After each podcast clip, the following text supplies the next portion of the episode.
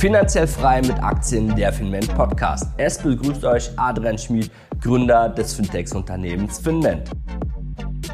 Steigende Inflation hat nun auch der Letzte zu spüren bekommen. Es gilt also hier Bilanz zu ziehen und zu überprüfen, wo Kosten einzusparen sind.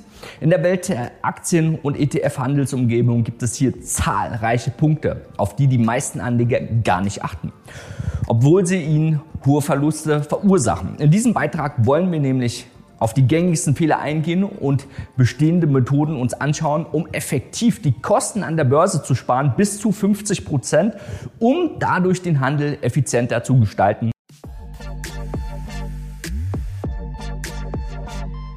Du zahlst indirekt hohe Gebühren über deine Spreads. Was ist ein Spread? Ein Spread ist das, was euch angezeigt wird ähm, bei euch in der Bank oder im Brokerportal. Die Differenz zwischen Brief und Geldkurs. Mit den richtigen Broker kannst du zu den aktuellen offiziellen Handelszeiten bis zu 75 Prozent der Kosten sogar sparen. Wir haben eine Umfrage gestaltet und haben gesehen, okay, die meisten ähm, Neulinge sind bei Trade Republic, diesem Broker. Und warum sind sie dort? Weil sie geringe Gebühren haben.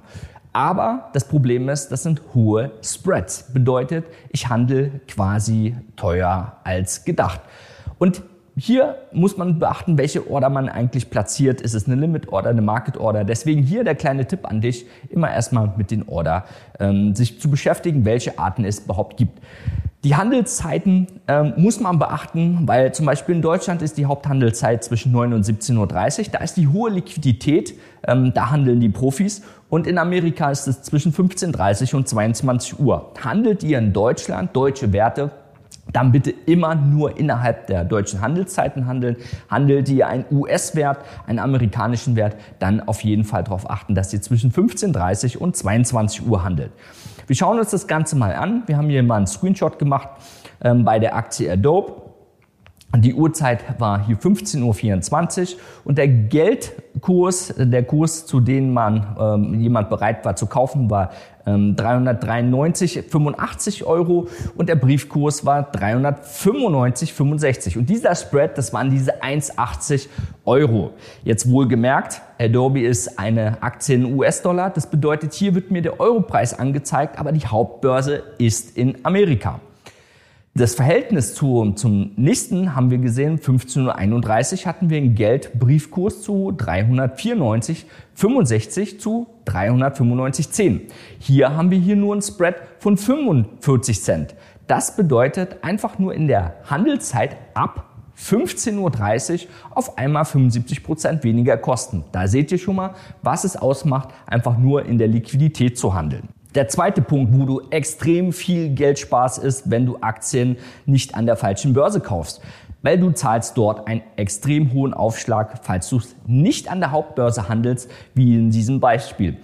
Die US-Aktien werden natürlich oft auch in Deutschland als Zweitlisting gehandelt. Wir gucken uns jetzt mal an, einen Rüstungskonzern, Lockheed Martin. Und hier sehen wir ganz klar, ähm, in New York wird der Preis zu 438,98 gehandelt und gleichzeitig in Deutschland unten zu 433,20. Jetzt müssen wir aber fairerweise berücksichtigen, das Euro-Dollar-Verhältnis zu dem Zeitpunkt, als wir den Screenshot gemacht haben, lag bei 1,0167. Wenn ich das umrechne, quasi die 338,98 US-Dollar, bedeutet das, Moment mal, eigentlich müsste ich ja auf den jetzigen gleichen Kurs kommen zu 431,77. Lockheed Marketing ist ein sehr hochliquider Markt, ähm, gehandelte Wert, der normalerweise sofort ausgeführt wird, egal ob ich da 10, 100.000 oder 10.000 Aktien kaufen möchte. Wenn wir das jetzt einfach mal hochrechnen, diese 1,43 Euro pro Aktie Aufschlag, wenn ich 100 Aktien handle, sind einfach mal 143 Euro weg. Bedeutet, wenn ich eine Transaktion tätige, muss ich darauf achten, an welcher Börse eigentlich der Heimatmarkt ist und wo die Liquidität ist. Allein diesen kleinen Hinweis äh, bedeutet, ich spare mir einfach 143 Euro. Jeder Kaufmann sagt, im Einkauf liegt der Gewinn. Also ich muss nur wissen, woran ich das habe. Äh, wenn ich einen professionellen Broker habe, dann kann ich einfach auswählen, zum Beispiel zwischen der NYSE oder der Börse Cetra. In dem Beispiel bedeutet das einfach durch zwei Klicks 143 Euro zu sparen. Das ist enorm viel Geld. Der dritte Punkt ist das Währungsrisiko. Jeder, der eine Aktie hat außerhalb vom Euroraum. Also bedeutet irgendwas aus Amerika, selbst wenn es ein US-ETF ist, unterliegt einem Währungsrisiko.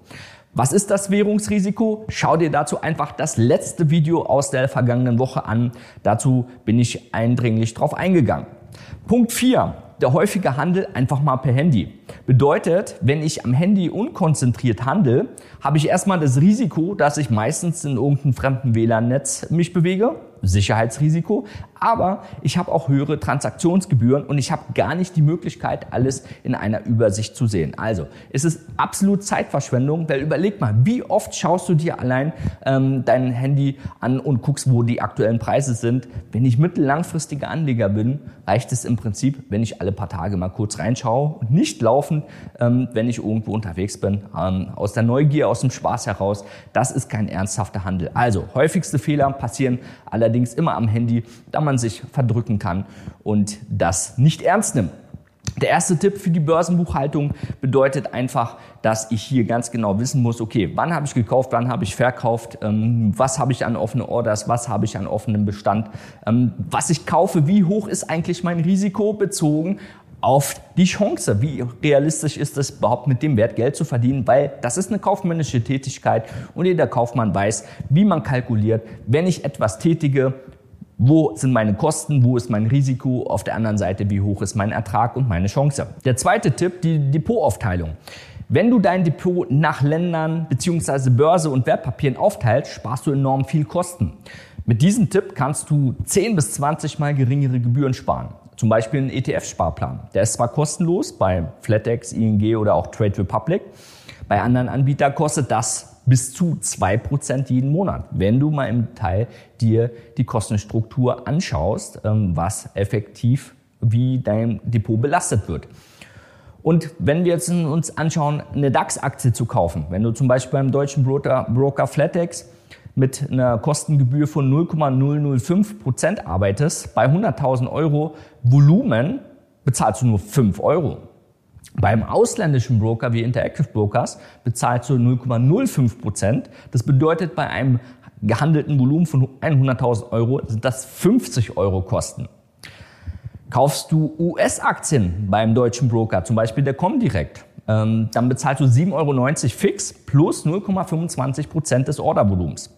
Das bedeutet, bei einer 20.000 Euro Order ähm, entspricht das 57,90 Euro. Beim ausländischen Broker hingegen wieder zahlst du nur 0,0035 Prozent pro Aktie. Das bedeutet, bei 1000 Aktien, a 20 Euro, wieder sinngemäß der 20.000 Dollar Größe, bezahlst du nur 3,50 Euro. So, also es ist entscheidend, wo du wirklich handelst. Mit welchem Broker zahlt man schnell quasi 10 bis 20 Mal weniger und hochgerechnet auf mehrere Jahre kommen hier echt beträchtliche Summen zustande. Also wichtig ist einfach zu wissen, was hast du in Zukunft vor, Kleiner Tipp, was hast du in der Vergangenheit gehandelt? Schau dir deine Transaktion an in welchem Marktumfeld sind sie und dann weißt du, dass wahrscheinlich dein aktueller Broker gar nicht der richtige für dich ist, beziehungsweise du dich dem ganzen Thema nochmal widmen musst, alleine, weil du enorm viel die nächsten Jahre dadurch sparen kannst. Kleiner Tipp, hast du dabei Schwierigkeiten, kannst dich gerne mal bei uns melden, finment.com.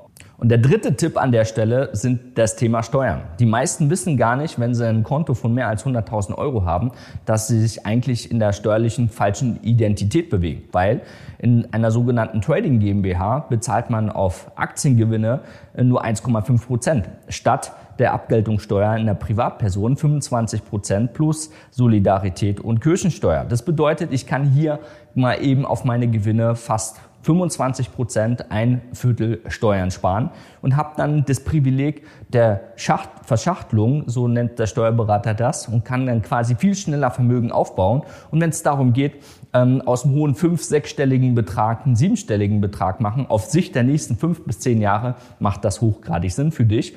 Deswegen, falls dich das ebenfalls interessiert, kannst du gerne mal auf unsere Webseite schauen. Das war finanziell frei mit Aktien, der Finment Podcast mit Adrian. Natürlich werden wir die Märkte auch in Krisenzeiten weiter für dich im Auge behalten und euch zu euren momentanen Situationen updaten und natürlich auch Investmentchancen präsentieren sowie fundierte Meinungen liefern. Wenn es euch gefallen hat, empfiehl uns unbedingt auch weiter und teil das Wissen mit anderen.